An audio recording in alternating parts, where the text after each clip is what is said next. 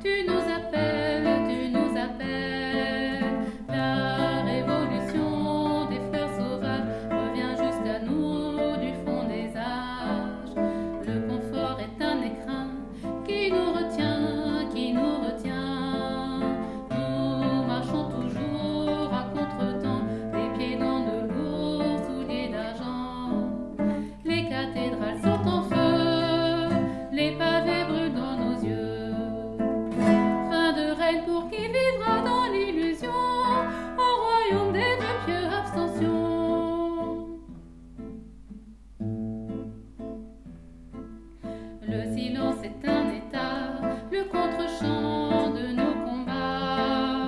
Les ribles du fleuve qui nous entraînent sont creusés à l'aplomb de nos veines. S'il demeure une fleur sauvage, elle te regarde, elle te regarde. La poussière et les champs éventrés parlent pour nous de nos vies égarées. Combattants vêtus de